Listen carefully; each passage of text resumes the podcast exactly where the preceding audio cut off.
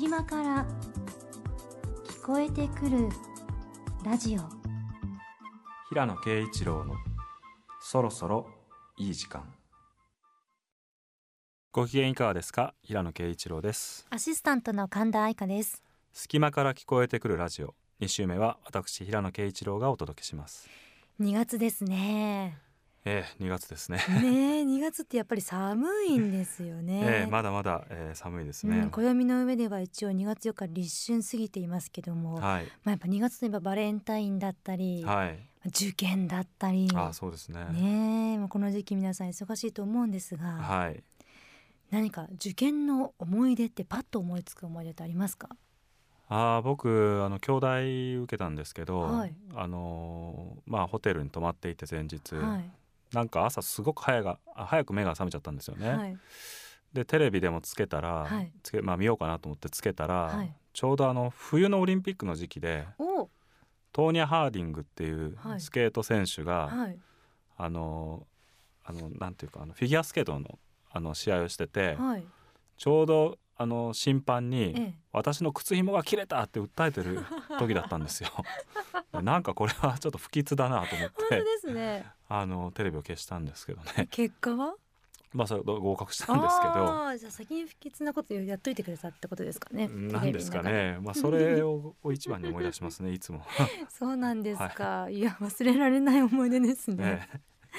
さあそんな受験生もはい。この番組を聞いてちょっと一息ついてくださると嬉しいですね、はいそうですね。ね今日も素敵な音楽と新しい発見がありますようにえー今日はじゃあここんな曲から始めてみましょう、えージェームス・ファームというですねジョシュア・レッドマンというジャズ、えーテナーサックス奏者がですね中心となって作った、えーグループの「The Power of Now」です。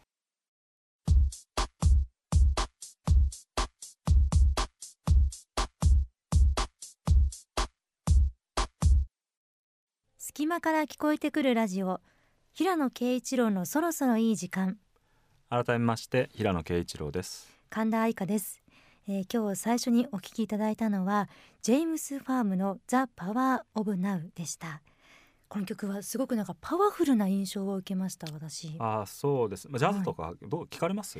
やこれ私本当にこれまで縁がなかったんですけど。平野さんとお会いしてこの番組を通してほぼ初めて聞いてあそうですかおりますまあジョシュア・レッドマンっていうのはまあ21世紀のジャズを牽引する人としてうん。まあずっとあの注目されてる人で。はい。あのまあ、ソロ名義のアアルバムをずっと出してきたんですけど、はい。あのまあ、ジェームス・ファームっていう、まあ、プロジェクトをちょっと前からやっていて、はい。これが2枚目のアルバムなんですよへね。ー。で今かけた曲は、日本版だけのはい。一応あのボーナストラックということになっていて、ん。まあ、割と今回のアルバムの中ではあの今言われたみたいにこう、まあ、ちょっと派手なあうん。のキャッチーあな曲の方ですよね。あ感想合ってたんですね、うん、合ってよますよ。かった。ちょっとね毎回恐る恐る言ってるんですよ。そうか。別にでも感想ですからね。何でもいいんですよそれは。ずれてたらどうしようと思いやいやいやいましてずれてるとこはいいんですよ人はね。今日はどういう方向性で音楽が流れるんですか？あまあちょうどこの新しいアルバムがジェームス・ファーム出たところなんで、はい。まあ彼に関連するようなあのジャズミュージシャンを中心にはい、えーっとまあちょっと聞いていきたいこうかなと思っています。はい、楽しみにしていてください。はい。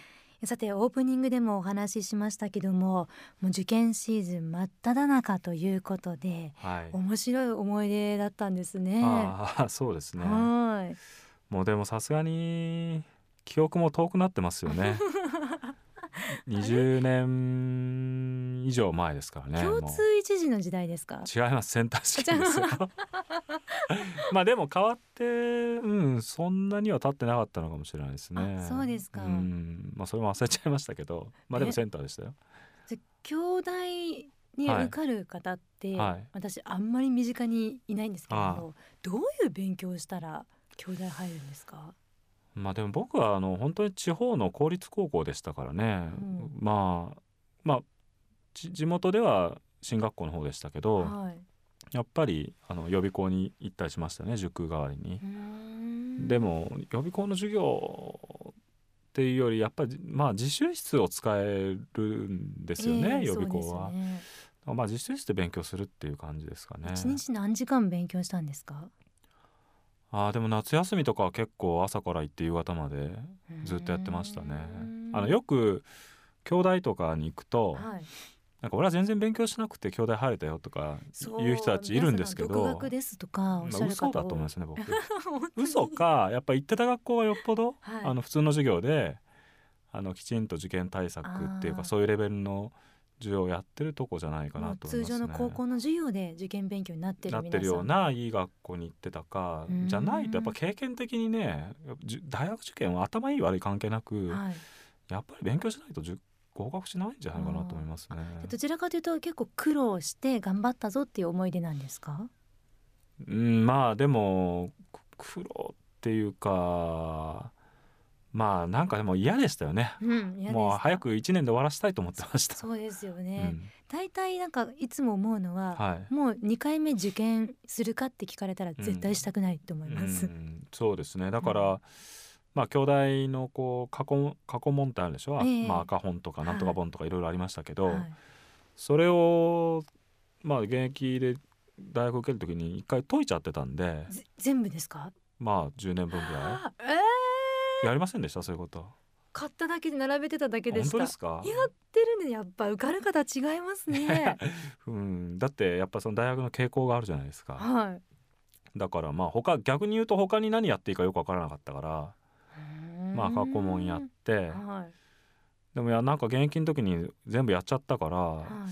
浪人したら何しようかなと思ってましたね。みんなどうすんのかなとか思って。また同じことやるのもなんかテンション上がらないですし、ね。うん。僕兄弟受けたけどまあ浪人したら東大受けようかなとか思ってました。まあそういう一通りや兄弟向けの勉強してたからちょっとまた同じことね1年やるのも嫌だなと思っていて、うんそうですね、うん私は受験勉強はあの飽きてしまって、はい。高校3年生の夏で辞めてしまったんですよ、はい。もうそれ以上やってられないと思って、はいはい。でそこから偏差値ブワーっと落ちまして、ああでもよくできますねそういうみんながだってそれこそそれまでやってなかった人も、はいその頃からこうなんていうか。ラストスパートかける時期ですよね。はい。うどうしてたんですかその間あ遊んでました。あ何し何して遊んでたんですかな何してたの？友達とカラオケに行ってることが多かったですかね。もう本当にもう鉛筆シャーペン持つのがもう嫌になってしまってこんなに勉強して何が残るんだと思いまして。でもその友達も付き合ってくれたんですよカラオケには。邪魔がられてましたけど。もあそうですよね。そうなんです。まず あと推薦で大学決まってい行く子とあーか、人たちはね、はい。やっぱそこまでやっぱ突き詰めてやれば兄弟入るんですね。うん、まあでもそれはなかなか夏で勉強やめちゃうのもすごいですよ。やっぱり周りがやってる中で、うん、そうなんですよね。さあ皆さんはこの後ねどんな勉強も受かった方も受かってない方もまだいらっしゃるかと思いますけども、僕はね最近あの僕の書いたものがよく入試に出るんですよ、そうなんですか、うん、だからまあそれはもちろん事後に報告が来るんですけ事ど後に来るんですか？まあ事前に言うとバレちゃいますからね。漏れちゃうから、そうか。うん、だから事後報告なんですけど、はい。でまあ一応文芸家協会とはい。多分著作権のことで取り決めがあって、はい一応入試とかに使用される場合はあの著作権は、まあ、問わないってことになってるんですよね。ただそれを今度あの問題集に収録してええ。各出版社が売るでしょ？はい。その時はそれは営利目的だから印税が入ってくるんですよ。すか。だから一個の大学のどっかの学科で、はい。あの入試とかに出るとそれが例えば赤本とかだと大体10年分収録されるから、うん。その後10年間収録され続けるんですよね。はい。であと 大体赤本だけじゃなくてなんとかなんか青本とか、ええ。なんか黒本とかなんとか本とかちょっと類似する、はい。あのーなんていうのかな過去問題集があるんで、はい。まあそういうのにも含まれてそれもやっぱ10年間収録され続けるから、はい。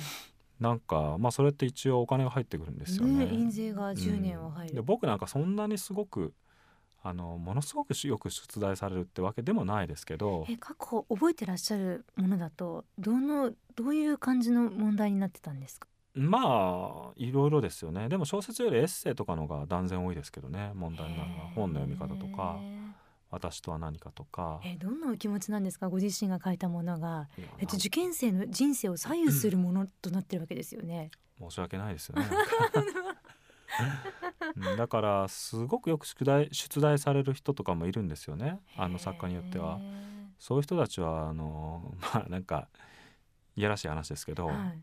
結構バカにならないぐらいの 印税が問題集を通じてはい。入ってきてると思いますね。それって狙って書けるんですか？いやそれ狙って書いてる人いないと思いますけど。それは難しいんですかやっぱり。うん。まああんまりその意味がないでしょ？そのなんかもうんう試験問題に出るために書いてやるみたいなのは。意味ない確かに。えー、そうなんです、うん。初めてあのその問題になった時どんなお気持ちでした？不思議でしたよねでもそれは。うん。僕の書いてるエッセイとかってすごくあの論理的なんですよね大体、うんうん。あの感覚的じゃなくて。頭すごい使います。だからあの結構問題にした時に先生がとかこあの問題作る人は作りやすいんだと思うんですよ。あの4択とかで作者がここで言おうとしてることは何かとか。はい。あとよくあるのは接続詞の穴埋めみたいな「そして」とか「しかし」とか。そういうのを埋める時に、はい。やっぱりこう一応ロジックで書いていってるからまああんまり誤解の余地がないっていうか、ん。あとはあのやっぱ漢字の書き取りとか、あのそうなんですかうん、とかですよね。まだ普通のも普通の高校の問題ですよそういう意味では、へえ私理系なんですね、はい知ってますよ。何度も聞いてますから。そうですそうですよね。そっかそういうそうか文章でもそれ読んだことある文章出てきたらもう絶対合格ですね。うん、でもどうなんでしょうね。問題の作り方にもよりますからうねん。いいな何がいいんですか？あ自分がその形として残したものがそのも使ってもらえるって最高じゃないですか。うんまあでもどうかな小説とかをねがこう読者がそう心に残ってとかいうのは嬉しいですけど、まあ、試験問題になるとかね模試とかに出るっていうのはうんまあ嬉し嬉しいのかな。もう嫌ではないですけど、うん。複雑ですよね。その受験生の気持ちもわかるし、恨み買っちゃったりしてうんこんなこと書きやがってみたいなねそうそうあるでしょうねあるかもしれないですね。全然言ってること意味わかんないとか、そうですね。いやーちょっと平野さんならではのお話ですね。はいさて次の曲は？はい、えー次はですね、えーブラックダブという、えーまあ、ユニットのですね「ラブリブズという曲を聴いてもらいましょう。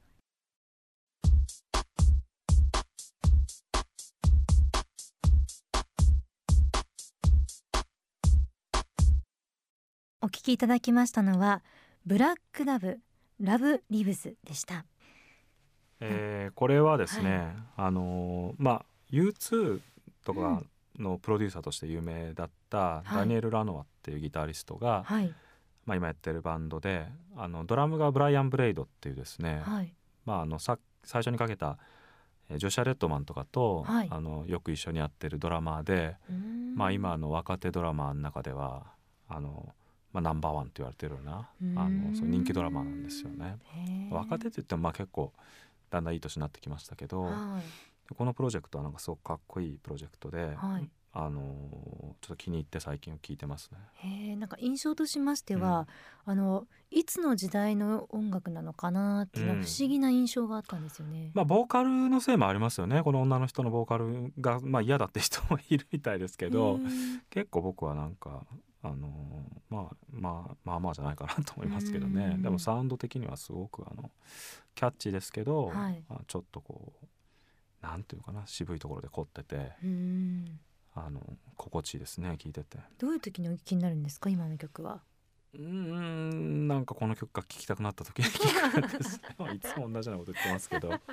どの曲も全部そうですもんね、うん。聞きたくなった時に聞きますもんね。なんかそれがどういう時なのかっていうのはねちょっとこう改めて言おうとすると難しいんですけど。そうですよね、えーさてもう受験シーズン真っ只中ということでうんはい。平野さんの受験生の時のお話とそれからはい。受験に文章が使われたお話をお聞きしましたけども、最後はい。受かるための秘訣なんかありますかね、ありました？当時。もう無理とか思った時にこれをやればみたいなことってありました？いやーまあ最後の方はやっぱちょっと神田さんの話じゃないですけど、はい。確かに慣れてくるんですよね。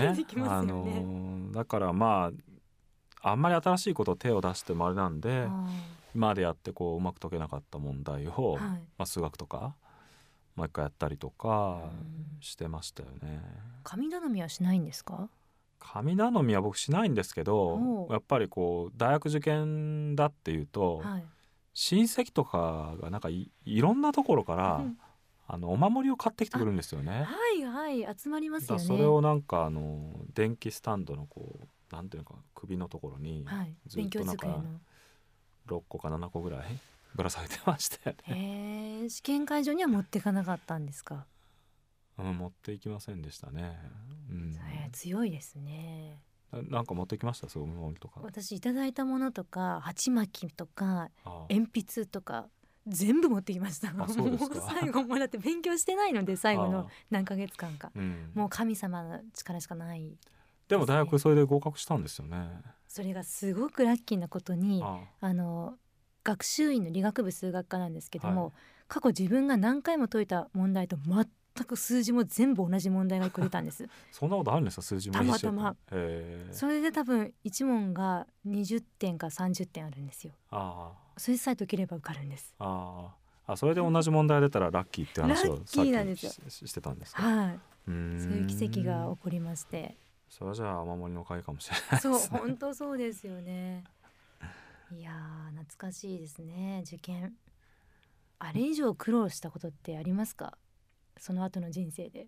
いや僕逆ですね。もう受験はもうやっぱり大したことじゃなかったなと思います。そう思えるんですか。うん。まあその時はねやっぱりがむしゃらにやってても嫌だなと思って大変だなと思ってやってましたけど、ええまあそれは今のは大変ですよね。どう考えても。あそうなんですか。受え験はうん。ただなんかこう自分が将来どうなるのかなとか、うんそういう漠然とした不安はそれはそれで結構強いものがありますけどね。うん。でも勉強するって言ってもその朝から夕方まではい。予備校の自習室で勉強したら俺は今日はよく働いあ勉強したなとかって思ってましたけど、前向き、まあい今はあのそれ以上机についてる方が普通ですから。ああそうかそうですよね、今ちなみに一番大変だなって思ってることって日々何なんですか？うんまあ小説書くことですかね。お仕事が。仕事ですね。うーん。ななんなんでどうですか？そのなんか大変なことありますか？あないあないんですか？私 こんな話に言っていいのかなと思うんですけど、えまあ、私仕事が趣味みたいなものなので、なんかお仕事が大変とは思ったことがなくて本当にひたすら受験勉強がもう本当一番嫌だったんあですそうですよか。いやもちろん僕もね仕事趣味みたいなもんですから、はい、まあ、だからそこは受験とやっぱちょっと違いますよね。あのいやいややってんのか好きでやってるのか。あ好きでやってるのか、でもね受験も僕まあ国語とか嫌いじゃなかったんですよね。やっぱりこう、まあ、単に読んでるだけだから。はい。で、まあ、問題が気に入らないとかね、はい。そういうのありましたけど。なるほど。そういう目線なんですね。とか。はい。英語もまあ結構好きでしたし興味あって。数学もまあ文系のレベルまでしかやりませんでしたけど好はい。きだったんですよね。だから生物とかがなんか嫌であの生物で受験したんですけど、はい。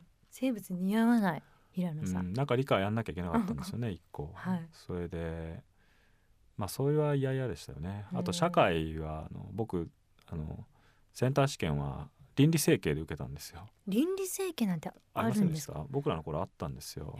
でそれは最初地理取ってたんですけど、はい。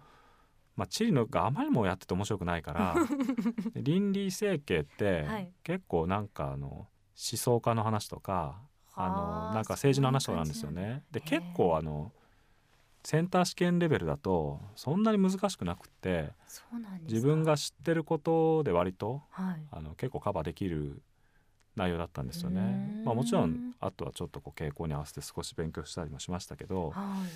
だから倫理整形で受けたんですよ。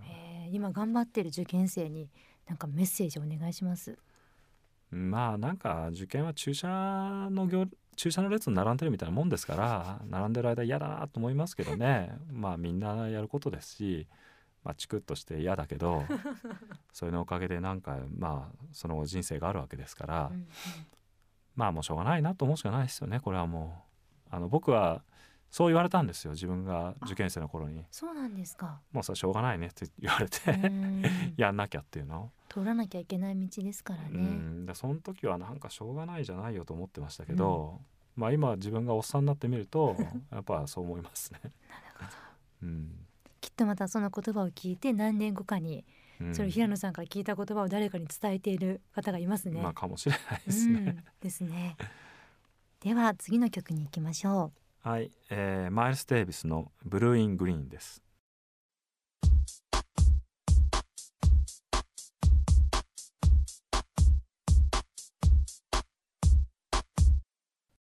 隙間から聞こえてくるラジオ平野啓一郎のそろそろいい時間。ここでえ番組にお寄せくださいましたメールを一つご紹介します。はい、ラジオネームいずみんさん20代の女性の方からです。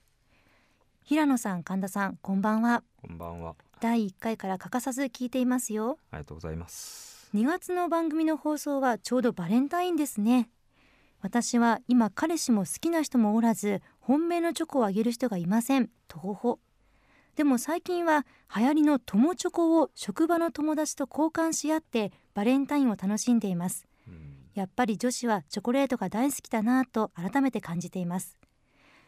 平野さんは今までのバレンタインはどうでしたか？きっとたくさんの女子からたくさんチョコをもらってきたんだろうな。神田さんは誰かにチョコあげましたか？もちろん平野さんにあげましたよね今回も放送頑張ってくださいね。PS いつか平野さんに手作りチョコを差し上げたいです。ということです。ありがとうございます。楽しみにしてます。どんなバレンタイン過ごされてきたんですか？あー僕がはい。子供の頃は、はい。あのホワイトデーに何をあげるかっていうのがまだ定まってなくて当時はね、はい。なんかクッキーデーとかマシュマロデーとかなんか小学生ぐらいの時ですか？小学生の時ですね。うん。各お菓子会社が、はい。あのー チョコじゃなくて、はい。なんかでこうそれを機に、うん。まあ、人儲けしてやろうと思って、はい いろいろそういうのをあのなんかそういう日だっていうキャンペーンやってたんですよね。ええ。僕は中学生ぐらいまでそういうこと言ってたんじゃないかな。毎年ものすごい量もらったんじゃないですか？チョコレート。いや全然そんなことないんですけどそれでなんかクッキーとか返すのかなって思ってたんですよね。はいだけどやっぱそれ無理があってなんでかっていうとチョコに比べてクッキーって安いんですよね。確かに。だからなんか中学生ぐらいになって2,000円ぐらいの、多分あのチョコとかを、はい。あのもらってやっぱりなんかこうそれぐらいのものを返さないといけないのかなとか思って、うん例えはいば3,000円ぐらいのねお。なんか返さないといけないのかなとかこうあの中学生ながら思ってはい。デパートとか行くと、はい3,000円のクッキーってね もうあの缶に入ってるお中元みたいなあのサイズなんですよね。そうですね。皆さんで食べてくださいのサイズですよね。だからなんかこれ渡すのもなとか思って確かに。でもユワンやマシュマロなんてもっと安いですし、そうですよらね本当になんか何を返していいのかわからなくて、はい。すごい困ったの覚えてますね。へえ だ結局だからなんかねバレンタインはでは日本ではチョコレートあげるっていうのはそういう定着したけどはい。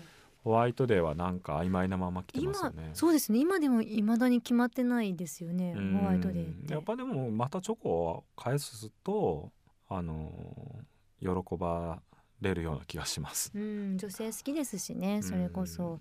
あの PS でいつか平野さんに手作りチョコ差し上げたいですと言ってくださってるんですけどもはい、どうやったらあげられるんですか？結構ねはい。最近はあんまなくなりましたけど、はい。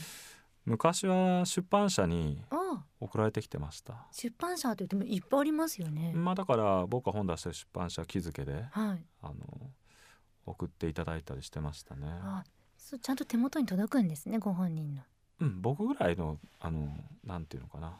あのなんていうかあの 規模だと全然それ大丈夫ですよね。もうすごいタレントとかになっちゃうとね とてもそうじゃない。アイドルの皆さんとかないねでしょうけど、うんうんうん。でもなんかそういうことも最近あんまなくなりましたね。あそうですか。昔はあのまあそういただいたりしてましたけどね。そうかバレンタインか。チョコレート誰かにあげました？うーんと大私は。体そういう習慣があるんですか？その。ありますね。でもスタッフさんうん。と番組のもう本当お世話になった方にあげるうん。というぐらいしかないんですよね。うん。明るい話題がなくて申し訳ないです。いえいえ。僕でもねなんか10代の頃はバレンタインで本当に嫌でしたね。なんでですか？なんかなんかこんな罪作りな記念日作りやがってと思ってました。なんでですか？いやっていうのはねなんかこうこの子僕のこと好きなのかなとか、はい僕はこの子好きだなとか、はい。ちょっとこう曖昧な時期があるじゃないですか。うん。でもなんか リアルですね。あのー本当にこう好きですってお互いにこう告白したり、はい。なんかこう付き合おうとか、はい。い、うことになるまでにはもうちょっとね、はい。あの時間が必要だっていう あ。状態があるじゃないですか、ええ子供の頃ってね。はい。だけどあのそう思ってる時にバレンタインデーとか来ちゃうと、はい。なんか結論をゆ急がなきゃいけないみたいなは 感じになって嫌でしたよいね。でもはっきりさせるにはいいタイミングじゃないですか。うんでもなんかもうちょっと繊細にね こう大事にこの愛を 育てていけばいい結果になりそうな気がしてる中でなんかその日を迎えるのはもうそれ嫌でしたね。あの子僕に何かくれるつもりなのかなとか何もくれなかったらがっかりしたりとか、あーあるかもしれないですね。うんだからすごいなんか嫌だなと思う年もありました。うーん。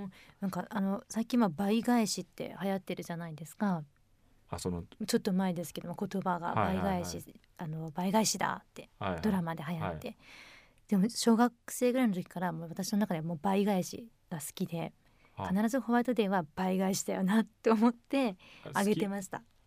あ好きでっていうのは相手から倍返しでもらうもう倍返しで帰って来てねっていうことを言ってあげてました。あそうなんですか。嫌な小学生ですね。で最近流行った言葉じゃないです倍返しはあもう。ー、はあそういう倍返しって言葉でい、はい、心の中で思ってたんですか？いや口にしてましたけどね。倍返しで。倍返しでちゃんとホワイトデーお願いねって言って渡してましたけどね。そそれを渡す相手は誰に渡すんですか？一応気の気になってる子なんですけどそう倍返ししてくれたらさらに好きになるってい あそうですか。それで嫌いになったりはしないんですか？相手は。うどうどうなんです？相手の気持ちはもうこの際どうでもいいというあかーそのでも 小学生なのに、はい。彼が自分のことをそれをによって好きになってくれるっていうことよりも、はい。ものとして倍に返ってくることの方が、あの喜びだったんですか？面白かったんですよ。なんかそういうイベントとして捉えてましてまあ告白って特にこうその日に限らずいつでもできるじゃないですか、はい。だからもうそれはお返しが楽しいイベントっていうなんかこう認識だったんですよね。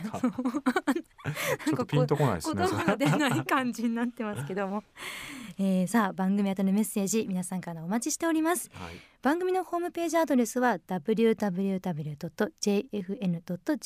スラッシュそろそろ SOROSORO です。こちらのメールフォームから送ってください。またツイッターとフェイスブックでも情報発信中です。はい、それでは、えー曲に戻りまして次は、えー「A Song for You」というですね、まあ、レオン・ラッセルの、あの名曲なんですけどもこれをハービー・ハンコックがですねクリスティーナ・アギレラと一緒にやっているバージョンを聴いてもらいましょう。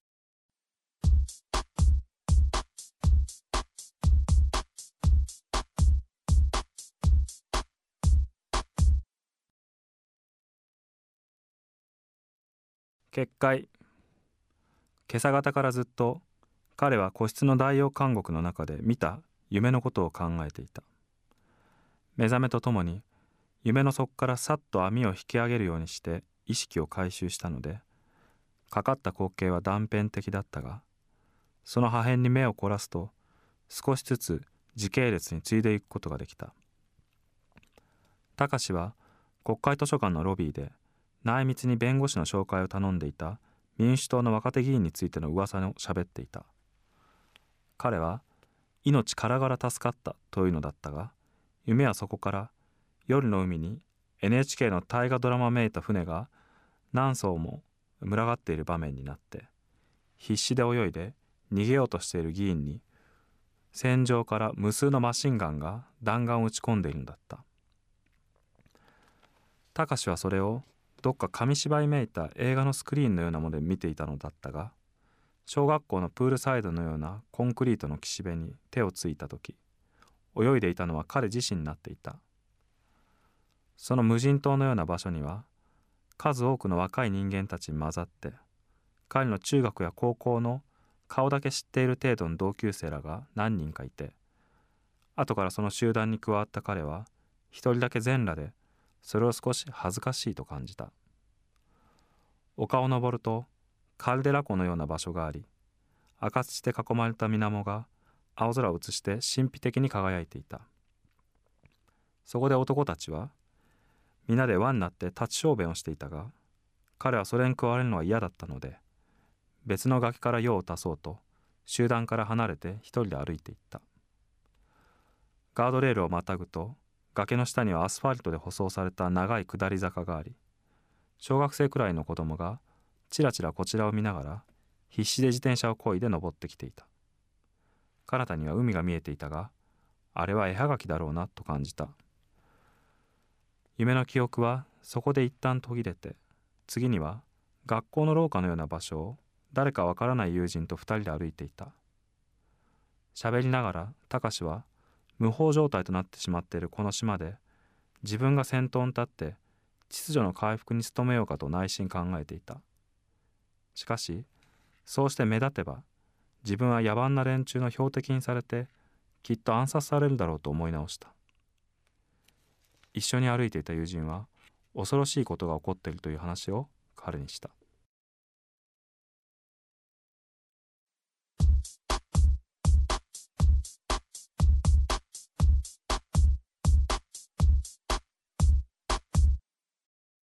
お送りした曲はクインシー・ジョーンズのボディヒートでした。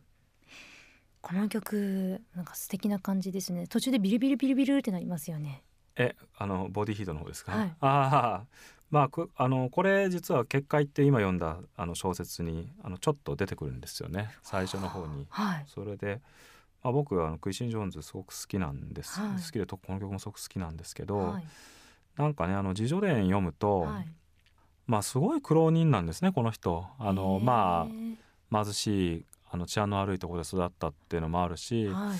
お母さんがあのちょっと精神的にあのちょっとこうなんていうのかなや病んでしまって、うん。当時はまあ治療法もなかなかあの確立されてなかったので、はい。まあ、そのお母さんお兄さんと一緒にそのお母さんの面倒をこう見たり、うん。まあ、そのお母さんから離れた時期もあればとか、まあ、なかなか複雑なあの生い立ちでまあなんかちょっとこじつけかもしれないですけどやっぱりあれだけこういろいろ難しいミュージシャンたちとあのうまくやってってはい。ことができるのはなんかやっぱ彼のそういうところかなとかもちょっと思ったりでなんかやっぱ彼の音楽の持ってるこう包容力みたいなものもそういうとこから来てるのかなとも思うんですよね。うん。だからまあもちろんマイケル・ジャクソンとかと組んで、はいまあ、ある一時代を作ったあのヒットメーカーですけど、はい。あのなんとなく好きなんですね僕ずっと。へえアーティストの自叙伝も読まれるんですね。まあ、関心ある人は、うん。あの読んだりしますけどね。クインシー・ジョーンズはちょっと特に面白かったですね。そうですうん。か、その結界の前にお聴きいただいた曲がはい。ハービー・ハンコックの「はい。A Song for You」フィーチャリングクリスチーナ・アギレラでした、はい。こちらは？ハービーもねちょっとちらっとあの この結果に出てくるんですよね。でまあこの「A Song for You は」はい。多分ダニ・ハサウェイのバージョンで知ってるっていう人も多いと思うんですけど、うん。まあいろんな人がカバーしていて、はい。クリスチーナ・アギレラさんは、はい。まあ、ちょっとあのド派手なあのビジュアルのせいで、はい。あのー侮ってたんですけど。これを聞いてやっぱこの人うまいなと感心しました。迫力ありましたよ、うん。すごく。あのー まあ偉そうに言うとちょっと見直しましたね。なるほど、えーそして今日は平野さんの作品からまた一節朗読していただきました、2008年新潮社から出版されました結界からでした。はい。まああの僕は最近書いてる小説の中では、はい。まあ、文人主義とかい。ろいろなことを言っていて、まあ、特に、えー「ドーンとは空白を満たしなさい」とか、うんあるいは「透明な迷宮」とかですね。あのそういう問題をずっと考えてるんですけどやっぱり、ススタート地点になったのは「結界」という小説なんですよね。はい。ここでやっぱり今の世の中がうまくいかなくなってる理由を、まあ、アイデンティティとかの問題から自分なりにかなりあの掘り下げて考えてって、うん。まあ、主人公は非常に最後あの絶望的なあのエンディングを迎えるんですけど、やっぱりねなんかその今まで分かってる今従来の価値観に従ったなんか救いみたいなものを、でこうハッピーエンドにしちゃいけないなっていう感じもしてたんですよね。うんもうそれじゃあこううまくいかなくなってるからわざわざ僕たち小説を読まなきゃいけないんじゃないかなっていう気がしていて。だからまあこういう救いの方法もあるんじゃないかっていうのをこうずっと疑って疑ってまあ疑い切るっていうところでまあこの小説終わったんですけどはいでそれがなかったらやっぱりその後の文人主義とかもう多分出てこなかったと思うんですね。へえそういうふうにつながっていくんですか。うんだからやっぱりここでなんかねこうある人のこう人のぬくもりとかで主人公は救われていくみたいな話になっちゃうと、だからそこで終わっちゃうっていうか考えることが。うんなるほど。だからまあすごくあの思い入れのある作品ですね。うん。あの主人公以外の皆さんも、はい。ああのこれ言っていいのかわかんないんですけども、まあどんどん命がなくなっていく状況で、はいはい。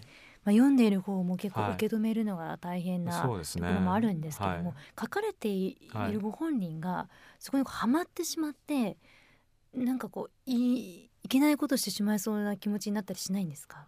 僕はあの今日読んだのは、はい。高志っていう主人公があのまあ殺人事件の容疑者として、はい。まあ、逮捕されてあの警察でずっと厳しいあの取り調べを受けてる最中にはい。見た夢の場面なんですよね。はい。で、まあ、僕結構夢の場面好きで僕の小説よく出てくるんですけど、この夢は割とあの執筆中に僕が書いた夢にあのあのまあそれをベースにしていてはい。やっぱりこの小説書いてる時は相当こう精神的にもこう自分が追い詰められてというか追い詰めてというかで書いてたのでよく悪夢を見てたんですよね。で夢はやっぱなかなかねあのこう意識的に作ろうと思っても、ええ。どっかでこう日常的な発想になっちゃうからいい夢の場面って書けないんですけど見た夢のわけのわからなさのこう迫力みたいなのはやっぱすごくあって、まあこの夢見た時はなんかあのもう大体そういう時はこう息切れしながら 目が覚めるんですけどなんかこうよくわからないんですけどね。でもこう自分が今書こうとしてる場面はい。がそこにこうずっと浸りきってこうその世界の中に生きながら書いてる場面とやっぱりこれはなんかコネクトした夢なんだろうなと思ってあのちょっと生かすことにしたんですよ。あそこまで心身ともにのめり込んで作品って仕上がっていくんですね。そうですまあこの作品は特にそうですねだからもう自分が書いた感じしないですね今読むと。あそうですかもう一人の自分が書いてる感じですか？うんもう一人っていうかまあこの作品書いた時の自分ですよねそれは。だからまあこれこそ今もう一回書けって言われると嫌ですね。あそうか。ん。こちらの方はそういうことになるんですね。うん。であのもう一つお聞きしたかったのは、、はい。ろんなその登場人物の心の動きですとか、はいはい。まあ、仕草とかすっごく細かく書かれてるんですけど特に女性のああの仕草とか、あはい。心の動きっていうのは、はい。ご本人男性だから、はいはいはい。ねわそんなにこう詳しくはわからないだろうなって勝手にしろと思ってしまうんですけど、そこはどうやって知ってそこに文字にするわけですか？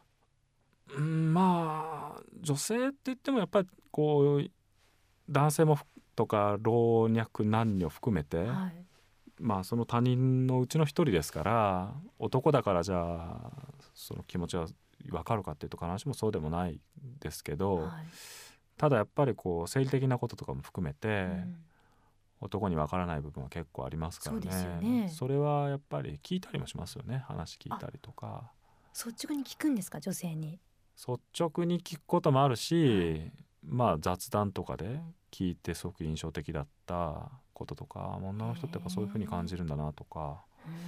まあいろいろですよね。想像もありますしそうします。と日頃のもう会話が取材の一つになってるわけなんですね。まあけ結果的にですけどね。なんかそのうん。取材してやろうと思って喋ってるわけじゃないんですけどまあそういう時にこうまあ取材して本当によくわかることもあるんですけど、はい。何気ない会話の中だからこそ印象的なあのこととかも結構あるんでそういうのが普段はあの意外と忘れちゃったりしてるんですけど、うんうん小説書いてる時にこうふと思い出したりとかはしますね。いやここまでリアルに描写されてますとねあの、まあ、大体一般的にはい世の男性ってはい女心がわからないっていうじゃないですか。全部わかってらっしゃるからなんか恋愛とかも百戦錬磨なのかなって思うんですよ。こんなに分かられてたら怖いなって思うぐらい。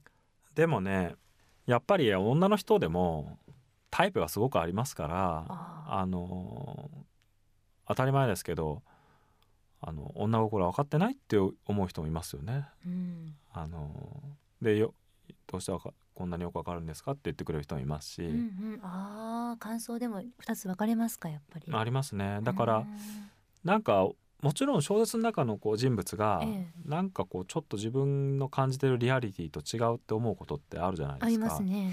でも同性の場合はねなんか例えば僕の書いた男の登場人物に違和感感じても、平野は男心が分かってないとは言わないんですよね みんな。やっぱこの人物がその具体的な一人物に違和感があるって言い方になるんですけど、うんうんうん女性の場合は、はいやっぱ急に大雑把にこう女性一般の話になっちゃうんですよね 女女が分かってないとか。なりますね。でもそれは昔からあの小説家は、まあ、男の小説家は女が書けるようになると一人前だみたいな話がそう言われてるんであっ。たりして、ー。まあ、最近あんま言わないけど、まあ、昔はねよく言われたりしてまして、まあ、そういう意味ではこう他者の象徴みたいなことでこう性的なものがやっぱそこに立ちはだかってるというふううにん。やっぱ思われるし、まあ、実際そういう部分もなきにしもあらずですけどね。いやこれら来月の放送はまだ決まってないんですけども内容、あれですかねもうちょっと先のところをまた今度朗読していただけるんでしょうかね。そうですねせっかくなんでなんか、まあ、長い小説ですしもうちょっと結果読んでもいいかなと思ったりしてますが、はいまたそういうリクエストもぜひそうですねいただきたいですね。お願いします。お寄せください。では次の曲参りましょうか。はい、えーじゃあ最後はですね、えー最初に「ブラックダブ」をかけましたけどもそのメンバーの一人のダニエル・ラノアの「えー、Here is what is」です。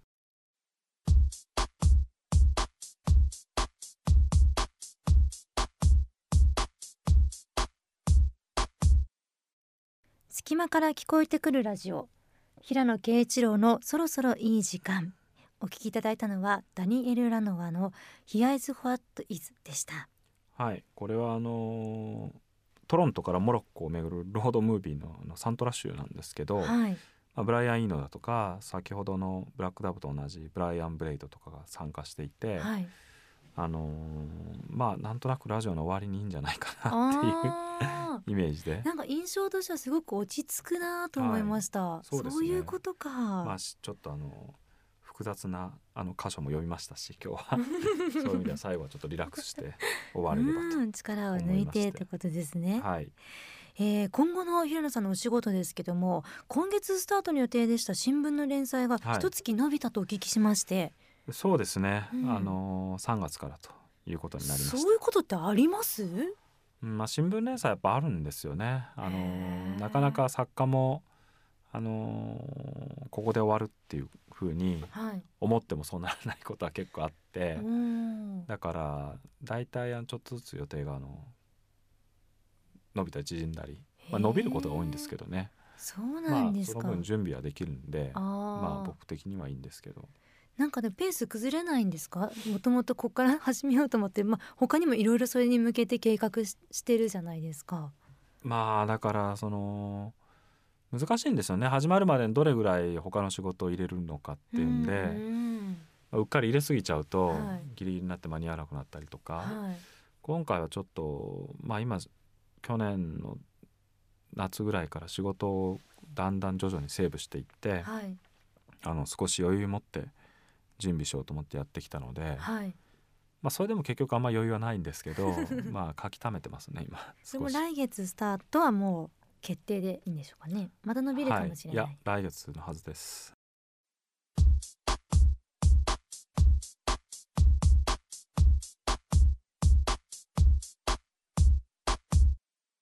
隙間から聞こえてくるラジオ。平野啓一郎のそろそろいい時間。平野さん今日はいかがでしたでしょうか？あーまあ受験のこととか普段すっかり忘れてるんで 喋ってるとなんか思い出してきますよね。そうですね懐かしいでですね、2月もう半ばですけども、はい、2月はどのように過ごす予定なんですか？まあ基本的にはあのー今準備してる連載のを頑張ると。はい、あとはまあちょこちょこあのーいろいろありますけど、ええ。まあメインの仕事はそれですね。う。んうんうんまだ多分3月いっぱいも寒いですしね日本は。そうですね。皆さんもお風邪をひかれないよううにん。気をつけてください。そうですね。さて番組では皆さんからのメールをお待ちしております。番組のホームページのアドレスは www.jfn.jp スラッシュそろそろ SOROSORO です。平野さんの選曲の曲目リストもありますのでどうぞチェックしてみてくださいえー、そしてポッドキャストでは過去の放送の一部が聞けることになっております。ぜひそちらも聞いてみてください。またツイッターとフェイスブックでも情報を発信中です。隙間から聞こえてくるラジオ。来週のこの時間は音楽ユニットハッカーズによる番組チャンネルハッカーズをお送りします。楽しみにしていてください。隙間から聞こえてくるラジオ。平野啓一郎のそろそろいい時間。お相手は？平野啓一郎。そして神田愛花でした受験生の皆さん頑張ってくださいそれでは A radio program playing from a secret place. Keiichiro Hirano. It's about time.